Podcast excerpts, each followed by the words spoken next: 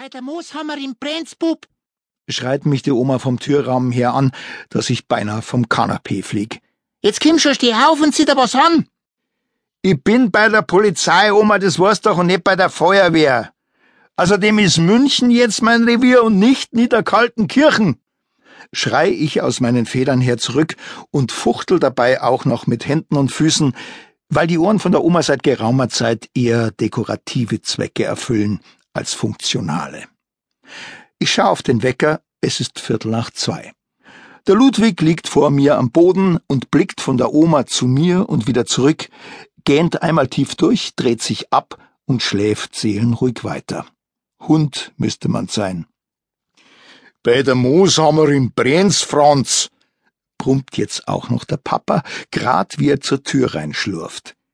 Ja, und was bittchen soll ich da machen? Drüber bieseln oder was? Frag ich ehrlich genervt und setz mich auf. Herrschaftszeiten bin ich denn hier für alles verantwortlich? Ja, hinfahren vielleicht.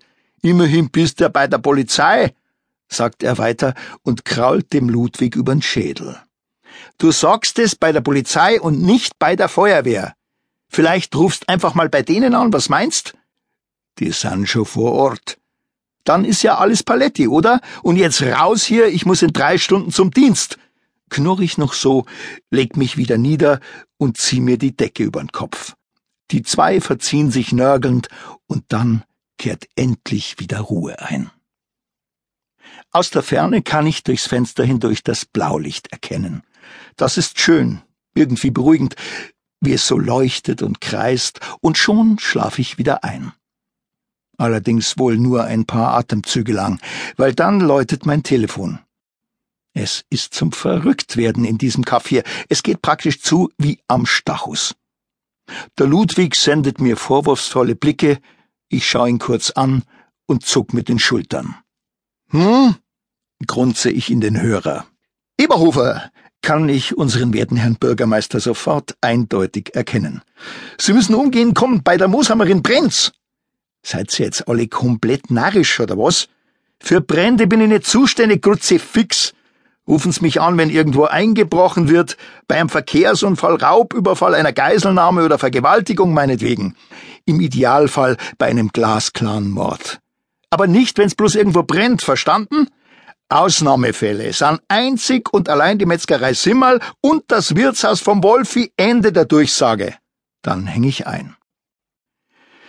Mein sehnlichster Wunsch auf eine kurze Privataudienz mit dem Sandmännchen bleibt leider unerhört. Einfach weil beim erneuten Anruf des Bürgermeisters die Welt gleich ganz anders ausschaut. Gut, sagt er nämlich, mit einem glasklaren Mord kann er vielleicht nicht direkt dienen, zumindest nicht hundertprozentig. Es könnte sich auch durchaus nur um einen Unfall handeln. Eine Leich allerdings, die hätte er schon im Angebot. Genauer gesagt eine Brandleich. Und zwar exakt bei diesem depperten Feuer im Haus von der Mooshammerliesel.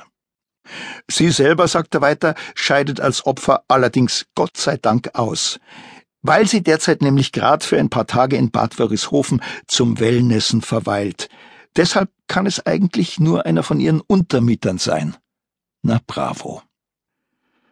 Was mich jetzt erwartet, weiß ich leider genau. Und schön ist es nicht, das kannst du mir glauben.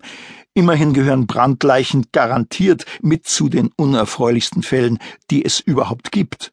Außer Wasserleichen vielleicht, die schon ein Weilchen so vor sich hingelümmelt haben.